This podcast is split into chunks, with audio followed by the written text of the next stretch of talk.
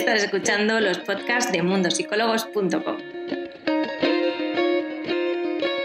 Un espacio dedicado a lograr la calma ante inquietudes emocionales de la mano de expertos de la psicología y la salud mental. Empezamos con el podcast.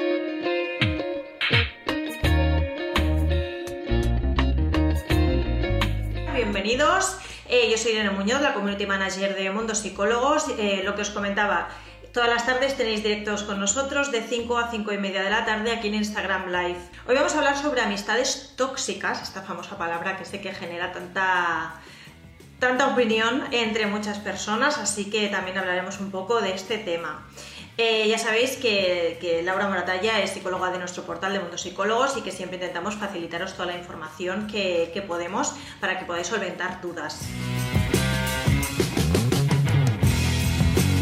Hola Laura, ¿qué tal? Hola Irene, ¿cómo estás? Muy bien, ¿y tú? Bien, ¿se me ve bien y se me oye bien? Sí, parece que Instagram no nos va a jugar una mala pasada, así que estoy contenta. Vale, perfecto, porque yo te oía un poco robot y digo, no sé, ah. mi o qué? Bueno, puede ser que se esté asentando, sé que aún no nos ha llegado la última actualización donde podremos hacer directos de hasta cuatro personas, pero ahí vamos. Vale, perfecto. Bueno, Laura, eh, comentaba que hoy vamos a hablar sobre amistades tóxicas, que sí que es un tema que para muchos usuarios em, genera bastantes dudas, sobre todo por el concepto tóxico. Así que, si te parece bien, vamos a, aislar un momento el concepto este de tóxico, definamos por qué estamos hablando de tóxico y luego ya vamos al tema del día. Em, eh, ¿Es correcto decir en psicología que algo es tóxico o que una personalidad es tóxica? A mi parecer no es correcto decir que una persona es tóxica, Irene, porque además estamos etiquetando a la persona. Yo, por norma general, huyo de las etiquetas y esta es una etiqueta que no me gusta nada. Como mucho sería de referirnos a la conducta y decir que tiene una conducta tóxica, porque realmente lo que nos daña y nos perjudica es la conducta de esta persona, no la persona en sí. Es más, eh, que, una, que una persona se comporte así responde a deficiencias que pueda tener en su desarrollo. Puede tener dificultades en las habilidades sociales, puede tener una pobre autoestima, puede tener inseguridad, puede eh, ser una persona envidiosa y no saber gestionar estas envidias que siente. Entonces, al final estamos hablando de una persona que también lo pasa mal, porque al final esto no le permite que sea feliz y que se comunique correctamente, ¿no? Claro, sí que es cierto que cada vez eh, nosotros intentamos eh, recordar que no es correcto utilizar el término tóxico, que igual lo más fácil sería decir pues, un comportamiento tóxico o dañino o poco sano, por decirlo de, otras formas, aunque sí que es cierto que son cada vez más psicólogos los, que emplean este concepto. ¿Sabemos por qué está ocurriendo esto? Pues es que al final es como un efecto llamada, se pone de moda un término y al final para llamar la atención y que las personas sepan de qué estamos hablando, pues se utiliza este término, pero es verdad que debemos evitarlo porque es muy perjudicial para, la persona que se pueda sentir en algún momento determinado, que se identifique con esos rasgos, el sentirte como una persona tóxica, oye, pues no, no la va a beneficiar en absoluto. Sin embargo, sí, hablar de sus conductas, de su forma de actuar, de sus creencias, entonces es algo que puede trabajar. Claro. Vale, eh, resuelto ya este tema, que sé que para muchos usuarios es algo importante, vamos a hablar del tema del día, que estamos hablando de amistades tóxicas, con este concepto que genera controversia. Em, Laura, ¿qué entendemos como una amistad dañina, poco sana, tóxica, como la queramos llamar? Pues una amistad poco saludable, eh, yo lo voy a decir así, ¿vale? Una amistad poco saludable siempre en una amistad tenemos que partir de la base de que exista una reciprocidad, ¿no? que exista un equilibrio, de igual a igual. Entonces, en este tipo de amistades no se, no se produce ese equilibrio, hay un desequilibrio, se sitúa la persona que tiene este tipo de conductas por, encima de la otra persona. Entonces, es como eh, sentirse sometido a esa amistad. No puedes decir tus opiniones porque se te va a juzgar o se te va a criticar. No te puedes sentir libre de incluso vestirte como quieras, de ir con otro tipo de personas. Entonces estás como muy sometido a esa amistad porque no se te respeta lo que tú quieres hacer, ¿no? Eso sería una amistad poco saludable, una amistad en la que se invalidan tus emociones, ¿no? En la que tú vas a compartir algo y te dice, eso no es nada, lo que a mí me pasa Esto es, es muy común en este tipo de amistades, que se te invalide lo que tú estás diciendo y se ponga en una situación superior, ¿no? Entonces partimos de eso, que no es una relación equilibrada. ¿Y hay algunas características que definan normalmente a estas personas que entendemos que son poco saludables?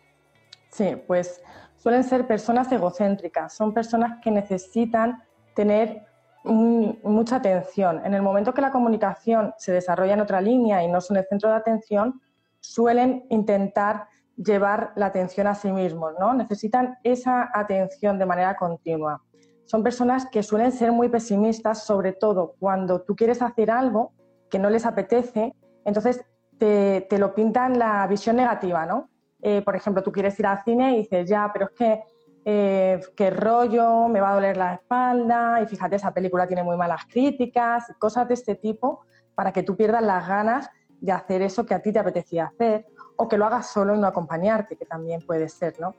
Son personas que se victimizan mucho, también para que tú te sientas culpable. Entonces, cuando tú te sientes culpable, al final van a recuperar esa atención que necesitan, ¿no? Son personas también... De cierta manera son manipuladoras. Sí, suelen ser bastante manipuladoras, consciente o inconscientemente, ¿vale? Yo sí he trabajado en consulta con personas que tienen estos rasgos y cuando son conscientes de ello, la verdad es que lo pasan mal porque, porque no eran conscientes de que estaban provocando eso en los demás. Entonces, la verdad es que por eso yo también me sitúo en los, en los dos polos, ¿vale? En las dos partes. O sea, luego hablaremos, si te parece, de cómo actuar cuando tenemos una amistad de este tipo. Pero estas personas tampoco son felices, o sea, tampoco lo pasan bien. Sí que tienen también una falta de empatía, es lo que te decía, de que invalidan las emociones de los demás, porque lo suyo siempre les sabe como más negativo, como más grave, ¿no? Y entonces te invalidan lo que tú estás pasando. Entonces suelen ser estos los rasgos que podemos identificar en, este tipo de personas, en su conducta, ¿no? Claro, porque además de la conducta poco saludable que puede tener una amistad o que puede haber dentro de una amistad, también entiendo que, o sea, que puede haber una relación que en general eh, por una parte o por otra o por varias, eh, es poco sana o es dañina entre ellas, ya, ya, no sea solo por uno de los individuos, sino por, por los dos. Claro, se genera una relación en la que esta persona se sitúa por encima de ti, tú al final estás siendo sometido de alguna manera, porque también es verdad que estas relaciones no empiezan así, al final, eh, al principio son como más sibaritas, ¿no? Por decirlo de alguna manera, son más disimulados y luego según vas accediendo, pues sus peticiones van subiendo de nivel y tú te ves en una situación en la que estás más sometido. Entonces, claro, se genera una relación asimétrica que, no que perjudica mucho a, la parte, a la parte que no es la persona que tiene esas conductas, ¿no? Puede ser también que nosotros mismos podamos generar este tipo de comportamientos o este tipo de relación cuando eh, hemos idealizado esta relación de amistad de alguna forma y al final nosotros estamos creando estos comportamientos dañinos en la relación. También se da esto, claro. Nosotros, sobre todo cuando empiezas una amistad desde pequeños, idealizamos esa amistad y no somos conscientes de que vamos evolucionando por caminos diferentes, nos vamos desarrollando de distinta manera. Entonces llega un momento en el que te ves en una relación en la que te sientes forzado a hacer cosas, pero como tienes idealizada esa amistad, o porque parte desde la infancia, o porque la has conocido en un momento eh, que estabas mal en tu vida, que estabas pasando una etapa difícil y te ha ayudado esta persona. Por estas situaciones sí que es verdad que se idealiza a estas personas y es tan difícil darse cuenta de, lo que estás pasando, porque hay veces que, que, es muy complicado ser consciente de que estás viviendo una relación que no es saludable y que no te está beneficiando nada en absoluto. Claro, entonces, ahora que hemos definido un poco este tipo de relaciones, este tipo de comportamientos que se pueden tener en estas amistades dañinas, tóxicas, los diferentes nombres que les podamos denominar, em, ¿cómo podemos saber si nosotros nos encontramos en una amistad de este tipo? Pues en primer lugar, lo que te decía, eh, tenemos que ser conscientes de que no hay una reciprocidad en esa amistad, que estás en una relación en la que la otra persona pide y tú das, y que cuando tú necesitas algo, rara vez tienes una concesión por parte de esta persona. Normalmente estas personas también critican otro entorno que tú tengas en tu vida. Ya puede ser tu familia, otras amistades, tu pareja, porque pueden tener miedo por esa inseguridad que tienen a que tú seas consciente de que tienen unas actitudes que no son correctas y que no son saludables y que te alejes de esta persona o que tú generes otras opiniones contrarias a, esta persona, porque al final necesitan como que tú pienses siempre igual que, ellos, ¿no? Eh, también, pues eso, te suelen decepcionar cuando tú quieres hacer algo que te hace mucha ilusión y le quitan importancia. Este tipo de, situaciones son las que nos hacen darnos cuenta de que estamos en una relación que no es saludable, que no nos beneficia y que no tenemos ese apoyo que se supone que tienes que tener en una amistad, ¿no? Claro, me imagino que si nos encontramos en esta situación de decepción que estabas comentando, esto puede incluso generar rencor hacia personas que en cierta manera consideras amistades súper cercanas. Claro, se puede dar ese rencor y a veces ese rencor es el detonante para alejarte de esta persona. A veces cuando ya eres consciente y te decepcionan hasta un punto en algo en lo que a ti te importaba mucho, te hacía mucha ilusión, es cuando se encuentra el detonante para decir, yo no quiero seguir con esta amistad. Esto es lo que suele pasar. Y ya tienes un rencor hacia esa persona que ya no te va a permitir acercarte a ella. Claro. Entonces, ante situaciones de este tipo, ¿qué hay que hacer? Pues en primer lugar, yo diría que nos sentemos con la persona, que les pongamos nuestro malestar y que digamos que queremos realizar una comunicación de manera correcta y una relación con un vínculo más positivo, que pongamos nuestros límites. Si esta persona cede, tenemos que ser muy consecuentes con estos límites que marquemos y no dejar que los atraviese en ningún momento para que realmente se genere una relación saludable. Si la persona no accede, que puede pasar, porque no sea consciente de que tiene esas actitudes que te están dañando y te están perjudicando, pues efectivamente nos tendremos que alejar, porque estas personas pueden cambiar. A ver, yo soy psicóloga, Irene, y yo confío en el cambio de las personas, claro, siempre. Pero para que estas personas cambien, tienen que ser conscientes de que tienen que cambiar algo y querer trabajarlo, porque nosotros les digamos que tienen que cambiar algo, no lo van a hacer. Tienen que ser conscientes ellos y desear realizar ese cambio. Claro, y si nos piden perdón, pero después de eso no ocurre ningún cambio a la vista, entonces, ¿qué se supone que tenemos que hacer? Claro, por eso te decía que una vez que pongamos nuestros límites, tenemos que ser muy consecuentes con ellos y no dejar que se transgredan, porque en el momento que se transgredan vamos a seguir en la relación anterior. Entonces es cuando tendremos que tomar distancia y alejarnos de esta persona. Claro. Claro, me imagino que es complicado, sobre todo en el momento que dices, vale, eh, yo he dado el primer paso, he intentado poner comunicación, he intentado poner límites, la otra parte parece que, quiere poner de su parte, pero en el momento que vemos que esto no avanza, mm, dejarlo ir, me imagino que también tiene que ser un, un esfuerzo para nosotros. Claro, es difícil alejarte de una persona con la que tú al final estabas haciendo una amistad y que al final pues has creado un vínculo y tú has tenido unas actitudes de acercamiento a esta persona y quieres a esta persona, ¿no? Entonces es difícil, pero es verdad que tenemos que ser conscientes que si nos perjudica en nuestro día a día y este tipo de conductas suelen perjudicar mucho, debemos poner esa distancia para que no nos reste este tipo de amistad en nuestra vida. Por eso yo decía que en primer lugar, pues pongamos esos límites y digamos a la persona la relación que queremos tener porque sé que es difícil dar ese paso de alejarnos de estas personas, pues porque nosotros las queremos. Pero claro, no podemos permitir que nos dañen de esa manera, no podemos permitir que pasen los meses, los años, décadas y seguir una relación que nos resta hasta el punto de no permitirnos ser nosotros mismos.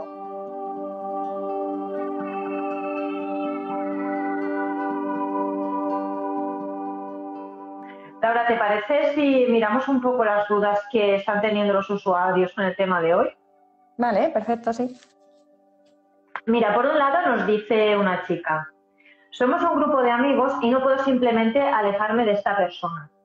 Eh, te, recapitulo un poco porque te he pasado antes las, las dudas de este usuario porque eran bastantes, entonces también nos decía, bueno, que sobre todo con una amiga suya, pues que no podía tomar decisiones sin que se la criticara, que está teniendo ansiedad a raíz de todo esto.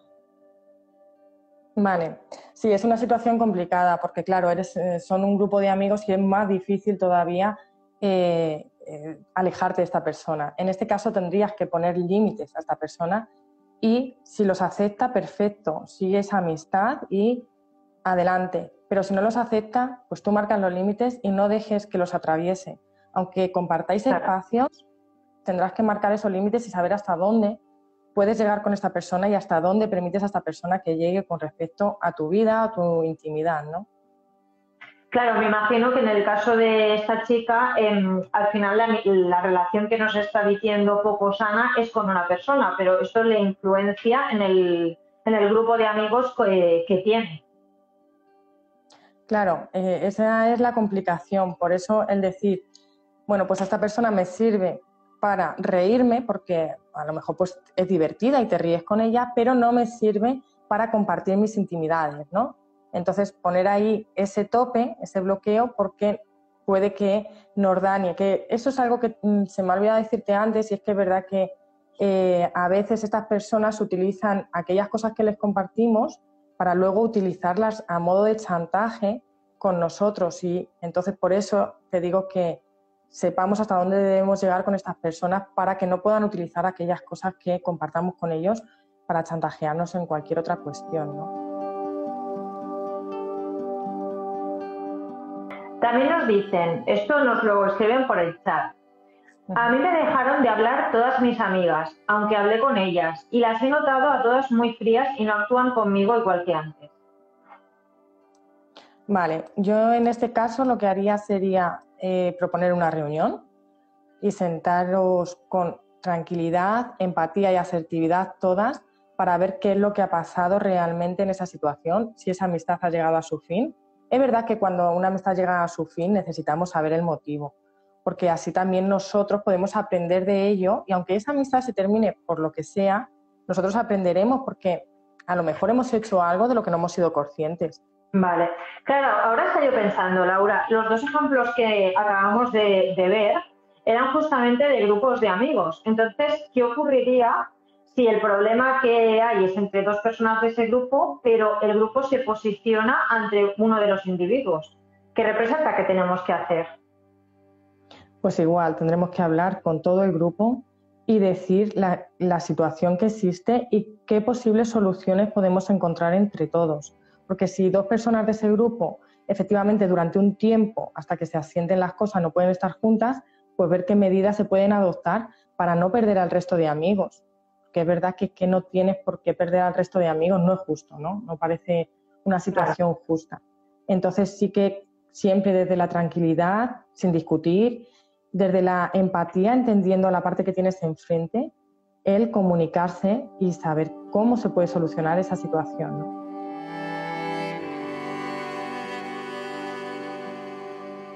Por otro lado, nos dicen, ¿qué pasa si esa amistad tiene narcisismo? Vale, eh, es uno de los rasgos principales de estas conductas de, las personas que actúan de manera poco saludable, ¿no? Pues si tiene rasgos narcisistas va a hacer eso, va a requerir esa atención. Yo lo que eh, estaba comentando, a esta persona no la podemos cambiar, lo que tenemos que hacer es nosotros asumir y aceptar hasta dónde llegamos con esta persona. Si no nos gusta, su forma de actuar, pues tendremos que alejarnos. Sí que le podemos decir, perdona, es que ahora quiero hablar yo o ahora me toca a mí dar la opinión y espero que como yo respeto tu opinión, respetes tú la mía, ¿no? Entonces sí que podemos tener ese intento para que esta persona también sea consciente de que tiene personas a su alrededor y vaya bajando ese nivel de narcisismo, ¿no? Aunque esto no dependa de nosotros, como decir. Claro, me imagino que es complicado, sobre todo si estos rasgos, llegar a un acuerdo y que la otra persona entienda em, los comportamientos que está teniendo con nosotros. Al final es, un trabajo mutuo, no solo de, de, una de las partes, me imagino. Eso es, sí, nosotros lo podemos comunicar, pero luego cómo lo recibe la otra persona ya depende de la otra persona, ¿no? Entonces, cuando son conscientes de ello y están en disposición de trabajarlo, es más fácil trabajarlo, pero como no sean conscientes, ahí ya sí que nos encontramos con un bloqueo bastante difícil.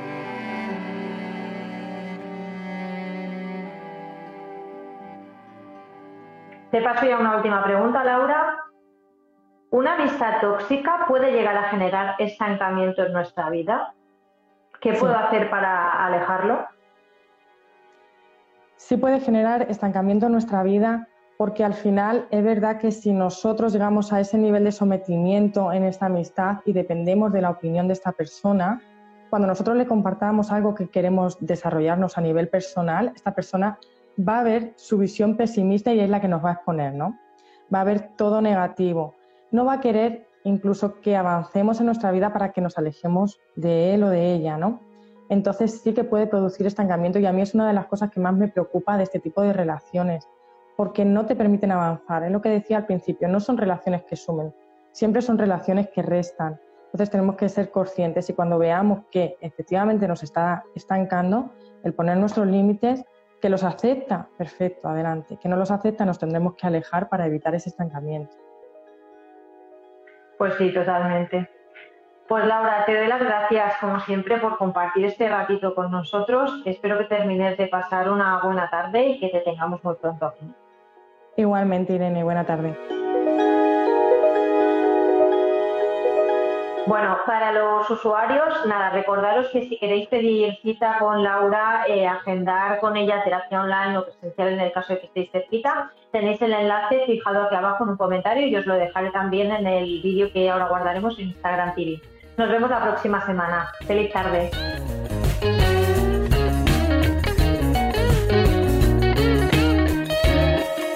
Esperamos que el podcast de hoy te haya gustado.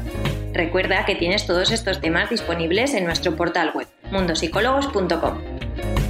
Además, puedes ver el vídeo al completo en nuestro Instagram TV en arroba mundosicólogos. Nos vemos en el siguiente podcast.